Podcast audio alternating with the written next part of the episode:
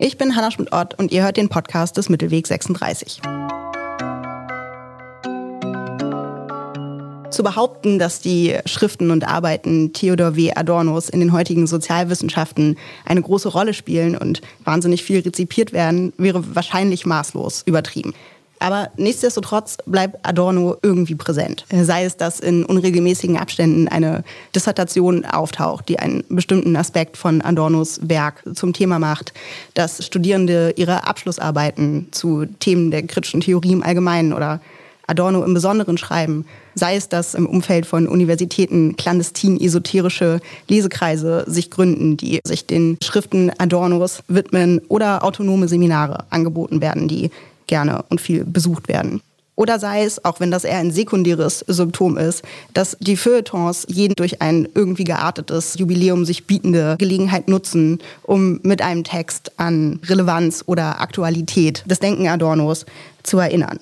Wir wollen in dieser Podcast-Folge der Frage nachgehen, warum das so ist. Warum sich ein Denken, das seinen eigenen Zeitkern eigentlich immer so sehr ins Zentrum gestellt hat, trotz der voranschreitenden Jahrzehnte immer noch so stetiger und vielleicht doch auch großer Beliebtheit erfreut. Zumindest also nichts von seiner Faszination einzubüßen scheint.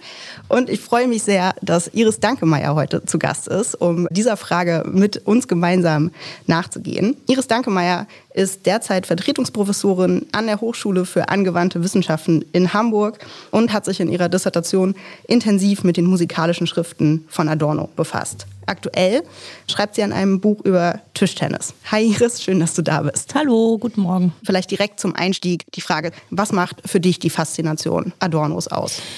Ja, also ich glaube, dass er im Feuilleton noch so beliebt ist, ist, liegt daran, dass er sozusagen der vielleicht erste und auch der letzte Vorzeige-Intellektuelle der Bundesrepublik gewesen ist und äh, sozusagen als lebendiger Redner und hingebungsvoller Autor mit platzenden Hörsälen, aber auch mit einem sehr großen Radiopublikum eigentlich eine Öffentlichkeit als nonkonformistischer Intellektueller hatte, die jetzt unerreicht geblieben ist. Also insofern ist er einfach so eine Art Wundergestalt oder man hat ihn ja auch Professor Nietzsche oder den Staatsfeind auf dem Lehrstuhl genannt.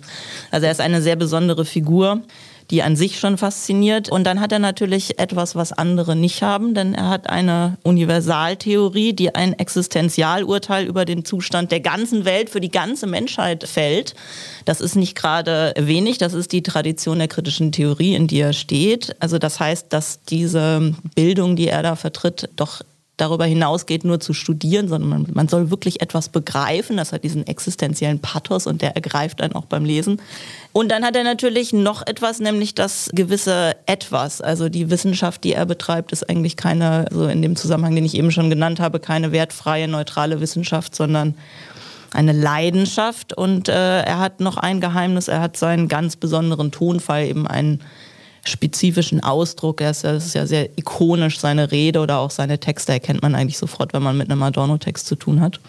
Ja, das wären so Momente für mich. Und dieser Tonfall und in Kombination mit dem, mit dem Universalurteil, das ist zumindest das, was mich zur Adorno-Lektüre getrieben hat. Ich glaube, verführt hat, kann man fast sagen, oder?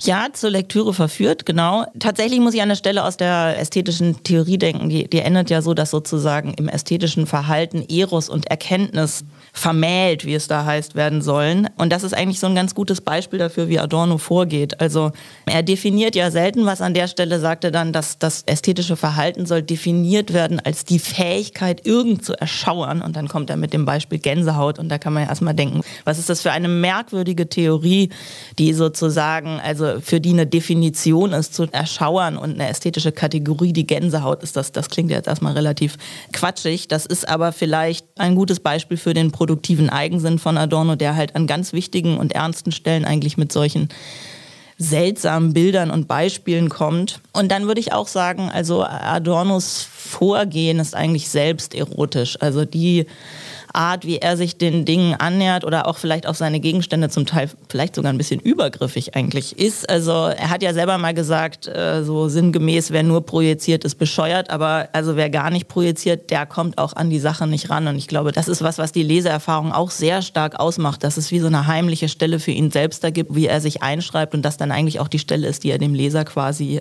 frei hält. Und natürlich, wenn man jetzt hört Eros und Erkenntnis oder Verführung, also es ist keine wie soll man sagen, leibferne Erkenntnis. Das ist keine rein intellektuelle Sache. Bewusstsein ist sozusagen Erkenntnis als Erfahrung am eigenen Leib gemacht. Und ich glaube, das hat sozusagen, wenn man jetzt so will, dieses Aufrüttelnde oder Anrührende der kritischen Theorie, dass das irgendwie in diesen Texten von Adorno zwar nicht bestimmt, aber dann doch relativ genau mit drin steckt oder mitschwingt.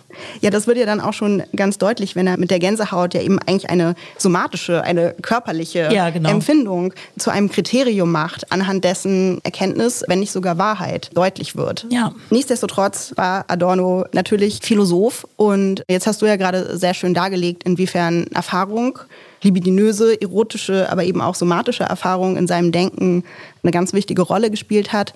Wie würdest du sagen, gestaltet sich denn der Zusammenhang zwischen Philosophie und Erfahrung für Adorno? Ja, für Adorno, ich würde sagen, erstmal für die ganze kritische Theorie ist natürlich, also Hegel hat ja mal gesagt, Philosophie ist ihre Zeit in Gedanken gefasst und ich denke, dass auch die kritische Theorie diesen Anspruch hat, sozusagen die Erfahrung ihrer Epoche zu verstehen und dann muss man aber leider feststellen, dass also Horkheimer und Adorno im Exil an der amerikanischen Westküste dann eigentlich am Strand und unter Palmen sitzen und auf die Konzentrationslager von Europa schauen und merken, das ist gar keine Erfahrung mehr, die man machen kann und das ist auch jetzt irgendwie keine Erfahrung, die man so einfach verstehen kann. Da muss irgendwie sich was ändern. Es geht jetzt eher darum, sozusagen Irrationalität zu erklären. Ganz kurz zwischengefragt, weil die Erfahrung so furchtbar ist, dass sie sich den eigentlichen Kategorien, mit denen man sie fassen könnte, entzieht. Richtig, so würde ich sagen, genau. Und dann kommt ja auch etwas anderes. Also wenn man sich anguckt, vorher gab es als Organ die Zeitschrift für Sozialforschung.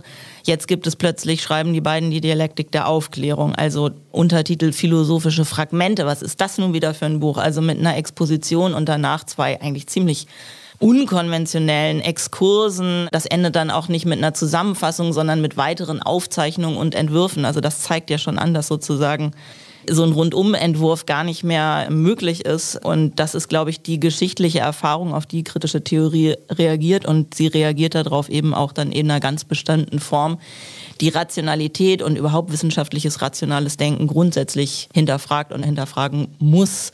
Und da kommt natürlich Adorno ins Spiel als jemand, für den als Künstler sozusagen das Ausdrucksideal sehr wichtig ist, der vielleicht auch eine andere Reaktionsform hat, auf neue geschichtliche Erfahrungen zu reagieren, der dann sozusagen auf diesen doch sehr politisch denkenden Horkheimer trifft. Speziell bei Adorno gibt es, glaube ich, schon einen sehr starken, ich will das jetzt nicht schlecht biografisieren, aber es gibt schon einen sehr starken Zusammenhang von Philosophie und seiner Lebenserfahrung, seiner biografischen Erfahrung. Das geht ja eigentlich darauf zurück, dass er ursprünglich einmal Komponist werden wollte. Und auch wenn er nur ganz kurz bei Alban Berg Komposition wirklich studiert hat, hat er sein ganzes Leben, auch schon als er längst nicht mehr komponiert hat, selber hat er daran festgehalten, dass er eigentlich Komponist ist. Und so wie ich es an ihm beobachtet habe, würde ich auch sagen, mit dem Exil, also nachdem er die Minima Moralia als erstes eigenes Buch dann geschrieben hat, was jetzt nicht mehr so wissenschaftlich philosophisch ist, mit Horkheimer zusammen die Dialektik der Aufklärung geschrieben hat, hat er quasi eine Art gefunden, das Komponieren in die Textarbeit zu transponieren, könnte man sagen. Also ähm, die Sachen, wie er ein Motiv ausformuliert, wie er Variationen macht, wie er überhaupt reagieren kann, was ihn dann auch für Horkheimer als Gesprächspartner, glaube ich, besonders interessant macht. Das ist ein Spezifikum, also dass er diese Schönberg-Schule quasi durchlaufen hat ist was, was jetzt vergleichbar die anderen sozusagen nicht haben und was er da in die Ehe mit Horkheimer so mit einbringt, sage ich mal so. Und würdest du sagen, dass er da aus der Musik vor allen Dingen, was die Form seines Ausdrucks angeht, Aspekte transponiert oder auch inhaltlicher Art? Ja, beides. Also von der Form her sicherlich, dass er Sprache gestaltet. Das sieht man ja an den schriftlichen Texten, die so sehr durchgestaltet sind. Aber auch inhaltlich, dass er eigentlich als Künstler gewöhnt ist. Das meine ich schon mit dem Erotischen, dass er sich immer so selber in die Sachen reinschreibt oder da auch projiziert. Also als Künstler ist er natürlich gewohnt, eine Setzung zu machen, sich selber ein Motiv zu erfinden und das dann sozusagen durchzuführen. Und das würde ich sagen, macht er durchaus auch in der Philosophie. Jetzt hast du ja Horkheimer und die gemeinsame Arbeit an der Dialektik der Aufklärung gerade schon erwähnt. Ich musste dabei denken an diesen so ein bisschen verrückten, aber im Kern doch auch irgendwie ganz schönen offenen Brief, den Adorno Horkheimer zu seinem 70. Geburtstag mhm. schreibt oder der dann eben publiziert wird. Und wo ich bei der Lektüre den Eindruck hatte, es ist natürlich ein Hommage, aber er macht auch so ein bisschen so ein Tit for Tat auf. Also er sagt eben, ich, Adorno, habe von dir Horkheimer gelernt oder du hast mich bewahrt vor dem Ästhetizismus. Im Gegenzug habe ich aber dich die Kritik an der Praxis gelehrt. Und daraus entstand für mich in der Lektüre vor allen Dingen ein Eindruck von einer gegenseitigen Befruchtung und auch einer Ebenbürtigkeit. Ja, ich glaube, das ist der allgemeine Eindruck, den man hat und ich glaube, dass der ganz falsch ist eigentlich. Also die kritische Theorie ist immer ein Projekt von Horkheimer allein, also nicht alleine, sondern im, der hat sich einen Kreis äh, solidarischer Intellektueller um sich äh, versammelt, ein einmaliges Projekt, was auch von den Motiven her total auf die geistige Biografie von Max Horkheimer eigentlich zurückgeht. Und der Horkheimer hätte auch mit anderen Leuten die Dialektik der Aufklärung schreiben können, sage ich mal frech. Er hatte noch andere Freunde. Er hatte nicht nur den Adorno. Adorno hat am Anfang nicht zum eigentlichen Kreis dazugehört. In den Briefwechseln der Mitglieder des Instituts für Sozialforschung hört man dann immer so, oh, wer ist denn dieser kleine Kompositionsstudent, den, den der Horkheimer da jetzt irgendwie angeschleppt hat? Der ist eigentlich so ein bisschen so eine Nervensäge und politisch auch nicht ganz zuverlässig. Also er wurde eigentlich eher beäugt. Insofern ist Adorno nicht Mitgründervater der kritischen Theorie, sondern eigentlich eher so eine Art Ziehsohn. Und in der Zusammenarbeit mit Horkheimer sieht man eigentlich sehr deutlich immer wieder relativ große Differenzen. Also ich erinnere mich an ein so ein Arbeitsprotokoll, wo Adorno wieder so schwärmerisch irgendwie den Zustand der Welt mit irgendeiner Trommelstelle beim Maler vergleicht und Horkheimer so richtig ungeduldig wird und sagt, hör mal zu, jetzt, es ist kleinbürgerlich, diese ewigen Analogien, alles hat mit jedem zu tun und alles bedeutet etwas, das ist mir einfach zu blöde. Der Horkheimer will ein politisches Subjekt ansprechen, der sagt dann, was mhm. sollen wir über Amerika denken, wie sollen wir uns zu Europa verhalten, der will solche klaren Sachen wissen und muss Adorno immer ausweichen. Da sagt Adorno immer, ach naja, nee, da, also da fühle ich mich jetzt nicht so zuständig, weil ich bin halt eher so für Erkenntniskritik und, und Musik und sowas. Also er hat bestimmte Zuständigkeitsbereiche, die eigentlich ganz andere sind als Horkheimers. Also dieser ganze musikalische Bereich, davon hatte Horkheimer ja zum Beispiel wirklich gar keine Ahnung. Also das sind eigentlich, ich will jetzt auch nicht sagen Antipoden, aber sie sind von der Grundhaltung tatsächlich, würde ich sagen, insgesamt auch sehr uneinig, auch über den Adressaten der kritischen Theorie. Für wen schreiben sie eigentlich diese Theorie? An wen wenden sie sich? Da schwebt Horkheimer immer irgendwie ein politisches Subjekt vor und Adorno adressiert das eigentlich immer an so eine Art ästhetisches Publikum und will da so als Alleinunterhalter und Künstler sozusagen auftreten. Und bedeutet das aber in der Konsequenz, dass Adorno dann doch äh, vor allen Dingen Schöngeist war, wenn auch ein sehr gelehrter? Oder gab es für ihn zwischen Musik und Politik doch auch einen genuinen Zusammenhang? Nein, also das macht seine Stärke aus, dass es diesen Zusammenhang gibt. Also man könnte sagen, er hat die Musik in die kritische Theorie getragen, aber er hat auch die kritische Theorie in die Musik zurückgetragen. Also ein Beispiel dafür, dass jetzt eigentlich musikalische Kritik auch fast notwendig in politische Kritik umschlagen muss, wäre das Beispiel Darmstadt, da hat Adorno mal über die Vermittlung von so einem Musikpädagogen, den er kennengelernt hat, hat er mal einen Vortrag gehalten bei der sogenannten deutschen Singbewegung. Eigentlich relativ harmlos am Anfang. Also die hatten so eine kunsthandwerkliche Haltung, die eigentlich in Wirklichkeit eigentlich auf das Ressentiment gegen alles Neue und Fremde hinauslief. Also da hat Adorno irgendwie unwissentlich, also die haben so eine Art politisch reaktionäre Brauchtumspflege betrieben und Adorno hat da eigentlich in das reine Nazinest reingestochen. Aber das kam ursprünglich tatsächlich über eine Diskussion darüber, okay, welches Repertoire spielt man? Spielt man jetzt nur alte Flöten-Barockstücke vor sich hin und lässt alles so für bestimmte Laien ist halt das hübsch und so soll das irgendwie in den Gaunen und Fründen irgendwie auch bleiben bleiben oder sagt man, nee, man hat sozusagen diese, als Denazifizierung ist das bei Adorno gedacht, auch sozusagen einen ästhetischen Avantgardismus, der unbedingt ist, also der mit allem aufräumen muss, was da noch vor sich hinwest. Und da ist diese Auseinandersetzung in Darmstadt eigentlich ganz interessant. Eigentlich ist er so eine One-Man-Antifa-Truppe von Horkheim, habe ich ihn immer genannt, also wo er wirklich so aufs Land wandert und sich mit denen auch wirklich richtig rumzankt. Das hätte er ja auch nicht machen müssen. Also da, da hat er sehr starkes Engagement. Also das heißt, wir sind in den 50er Jahren, das ist das Darmstadt der 50er Jahre und Adorno taucht also auf in einfach Musikvereinen, wenn ich dich richtig verstehe und will da mit den Leuten über Musik sprechen. Nee, es ist etwas anders. Also er, er lernt den Erich Doflein kennen, der ihn einlädt zu einem Vortrag in so einem Kontext der Musikpädagogik. Und da geht er sozusagen hin, da streitet man sich erst musikalisch darüber, soll man jetzt irgendwie zum hundertsten Mal Barocktänze nachflöten oder sollte man vielleicht auch, was ist mit der modernen Musik los? Ist das nicht auch für Laien spielbar? Und da kommt sozusagen ein musikalischer Streit zustande, an dem sich aber zeigt, dass bestimmte ästhetische Vorlieben ja quasi gleich politisch reaktionär sind und wo es dann im Briefwechsel zwischen Adorno und Duflein wirklich auch an so einen Punkt kommt, wo Adorno sagt, ja sorry, also ich glaube, unser Konflikt ist eigentlich politischer Art, das muss man jetzt auch mal so sagen. Also mhm. wir reden die ganze Zeit über musikalische Kategorien, aber eigentlich haben wir sozusagen politischen Dissens. Und ich meine, für Adorno ist natürlich ja, Veränderungen in der Musik sind immer auch soziale Veränderungen. Also das ist, glaube ich, eine starke Überzeugung, die dann seine ganze Musiksoziologie bestimmt oder überhaupt sein Denken über Musik. Das geht im Prinzip auf eine, äh, auch auf eine Vorstellung davon zurück, das hat Adorno von seinem Lehrer und Freund Krakauer übernommen, dass eigentlich gerade in der Populärkultur, gerade da, wo es scheinbar politisch unverdächtig oder ja irgendwie in, in einem angeblich neutralen Gebiet, dass da eigentlich schon die wahren faschistoiden Tendenzen aufzuspüren. Dass es so eine Art inoffizielle Geschichtsschreibung in der Populärkultur gibt, auf die man auch zu achten hat. Und das hat der Adorno, glaube ich, gemacht. Jetzt kommt man natürlich nicht umhin, beim Jazz und bei Adornos Jazzkritik zu landen. Ist es auch in dem Fall so, dass eine von Adorno formulierte Musikkritik eigentlich auch eine Gesellschaftskritik war?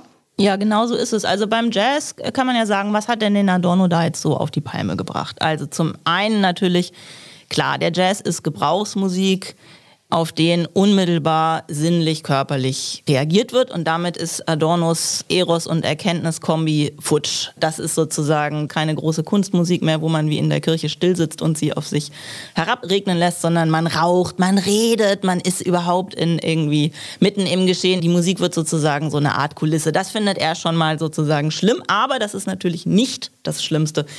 Die Kritik von Adorno an der Populärkultur gilt nicht der Populärmusik selbst, sondern der Integration und der Kommerzialisierung. Das ist der Clou sozusagen, dass er sagt, gerade da, wo man wähnt, besonders individuell und authentisch zu sein. Also so ist ja sein Vokabular dann Pseudo-Authentizität und sowas. Gerade da, wo man glaubt, dass es irgendwie sozusagen so besonders locker zugeht, da ist es so richtig verklemmt. Das ist eigentlich seine Stoßrichtung gegen den Jazz, würde ich sagen wo ich es jetzt selber schon erwähnt habe, Eros und Erkenntnis. Also an der Jazzkritik finde ich sehr auffällig, dass sie explizit sexuelles Vokabular benutzt. Das hat er vorher nicht so gleichermaßen gemacht, dass er schreit, das ist Kastration und also er sagt, eigentlich ist seine These ja, Jazz ist quasi schlechter Sex. Ne? Also es ist pseudo-individuell und scheinprogressiv, dass man denkt, das ist unmittelbar körperlich und sinnlich und irgendwie ganz toll. Dabei ist es was, was sozusagen als Serienformat vom Kapitalismus sozusagen nach Hause geliefert wird. Das ist für ihn, glaube ich, der Skandal am Jazz. Gibt es denn ein vergleichbares Musikgenre, das so wichtig ist wie Jazz und dass man mit dem, sagen wir mal, vielleicht Begriffsvokabular Adornos kritisieren könnte? Ja, also naheliegend für so ein für jetzt ein Genre, was Musikgeschichte geschrieben hat, würde ich natürlich sagen, es wäre Techno. Auch in dem durchaus avantgardistischen Sinne, dass also Techno dann nochmal ganz tabula rasa macht, auch eben mit jener Unterhaltungskultur. Es ist ja irgendwie auch das Gegenteil von easy listening und irgendwie animierendem Groove und so. Da gibt es jetzt sozusagen einen Rhythmus, bei dem man mit muss. Und es gibt überhaupt eine Umdeutung von allem, was jetzt vorher so, was man mit Disco verbunden hat, irgendwie so Glitzer, Kleider und Glitterkugel und sowas.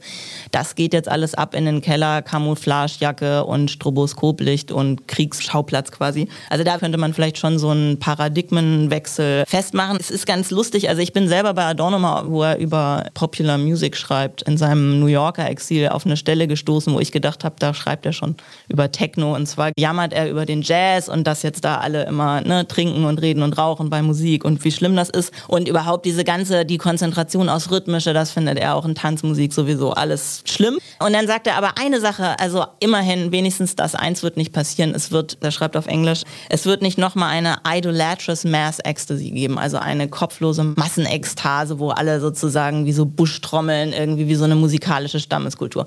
Das ist für ihn ausgeschlossen und das ist ja genau das, was im Berghain sozusagen, also das ist die Bumsmusik Musik, die im Berghain läuft. Das ist jetzt auch gemein, aber also von der musikalischen Idee, dass es genau das die Konzentration darauf ist, das ist, glaube ich, für ihn undenkbar gewesen.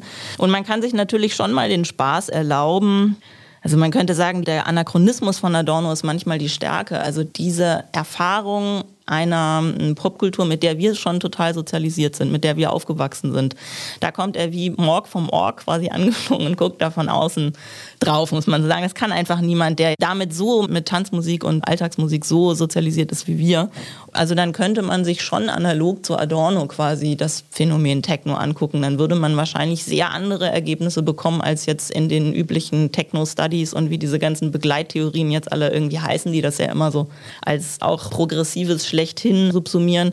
Würde man bei Adorno ganz andere Erfahrungen machen, würde man ganz andere Beobachtungen machen, würde man wahrscheinlich das Ende der Industriearbeit und den technologischen Wandel in einer Musik hören, die sozusagen alle Stimmen weggeschnitten hat, technisch verzerrt hat, die nur noch sozusagen am Sound arbeitet, die in dem Sinne entmenschlicht ist, ja die entmenschlicht ist, die rationalisiert ist, aber auch in einem guten Sinne. Also man muss ja auch sehen, das ist ja eine schwarze Emanzipation gewesen in der Musik, würde ich sagen, dass die gesagt haben, nee, also wir Schwarzen in Detroit haben keinen Bock mehr nur noch schön RB und Soul irgendwie als schwarze Musik für Weiße quasi zu produzieren. Das ist die schwarze Musik, die die Weißen gern hören, sondern wir machen jetzt unsere eigene sozusagen technologisch avantgardistische, anspruchsvolle Musik. Wir grenzen uns von diesem ganzen Erzählungs-, Narration, Blues, Timbre, für das wir immer da irgendwie zuständig waren als Authentizitätsfaktor in der weißen Musikindustrie. Davon grenzen wir uns ab und machen jetzt sozusagen unsere eigene moderne Musik als musikalische Ingenieure.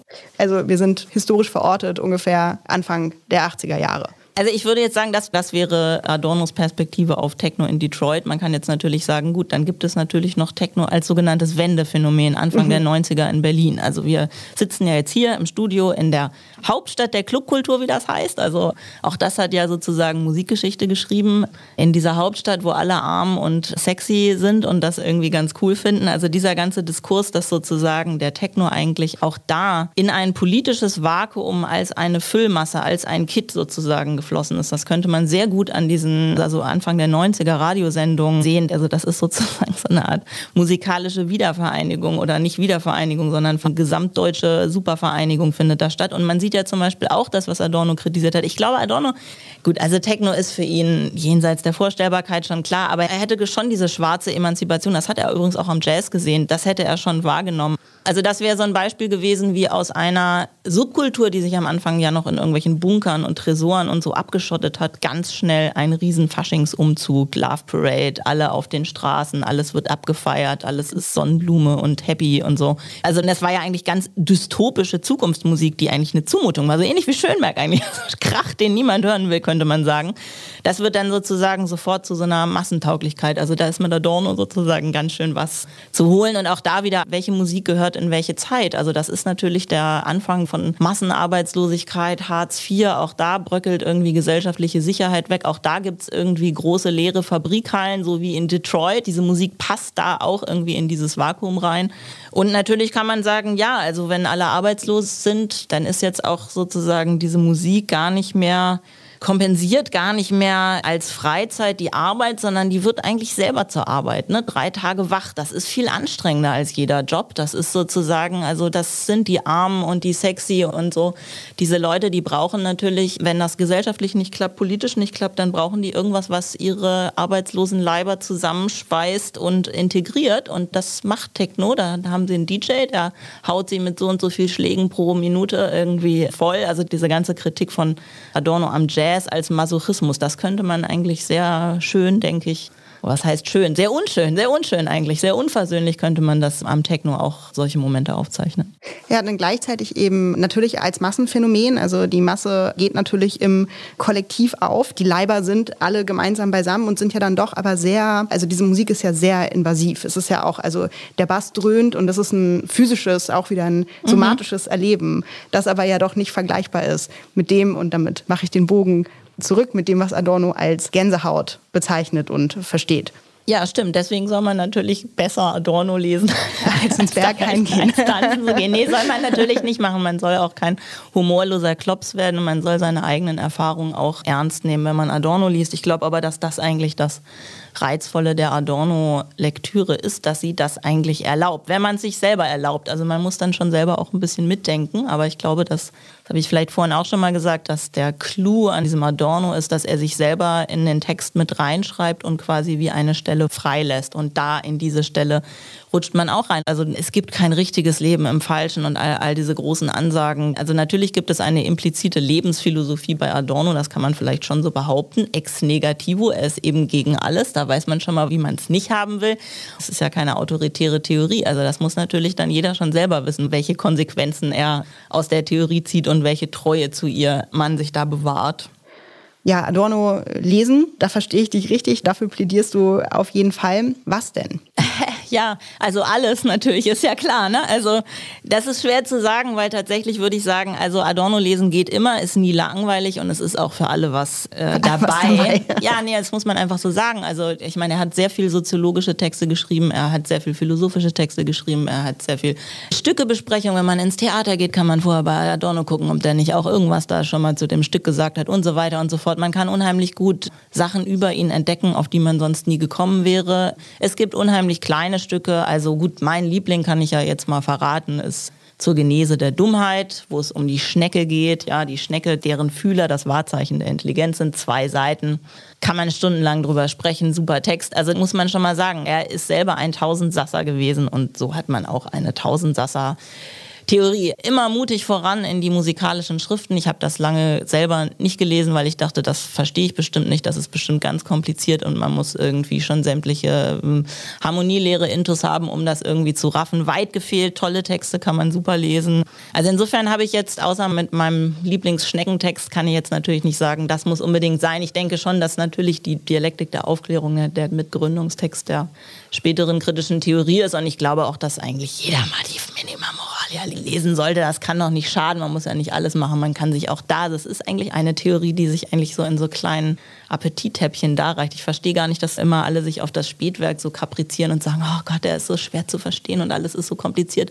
Das ist meine Erfahrung, nicht meine Erfahrung ist, also man wird nie dümmer, wenn man ein bisschen Adorno liest und man kriegt eigentlich auch immer irgendwas daraus. Zumindest kriegt man, und das ist vielleicht jetzt dann doch tatsächlich auch ein Plädoyer, ihn zu lesen, abseits von dem nur, das geht so gut rein und er ist irgendwie so so cool zu lesen. Man liest bei ihm natürlich andere Antworten als in allen anderen aktuellen Diskursen. Es gibt immer noch Individuen und nicht nur Identitäten. Es gibt immer noch eine Gesellschaft und nicht nur Diskriminierung.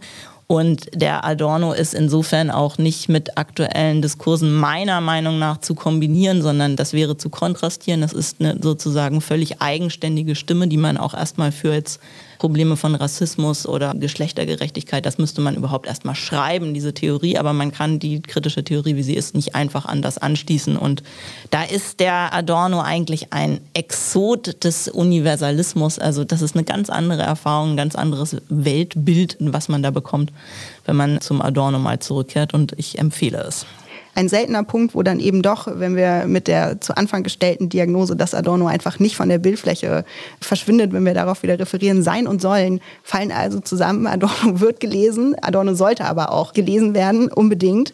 Wer sich gerne mit Sekundärtexten zu Adorno beschäftigen möchte, könnte beispielsweise dein Buch Iris lesen, das da heißt Die Erotik des Ohrs, musikalische Erfahrung und Emanzipation nach Adorno, in dem du dich eben intensiv mit auch durchaus aus deiner Lesart von Adornos musikalischen Schriften auseinandersetzt, erschien 2020 bei Tiamat. Den Hinweis auf diesen und andere erwähnte Literatur findet ihr natürlich wie immer in den Show Notes. Iris, ganz herzlichen Dank, dass du da warst. Das hat sehr viel Spaß gemacht. Ja, selber danke. Wir hören uns wieder im Juni. Bis dahin, ciao. Tschüss.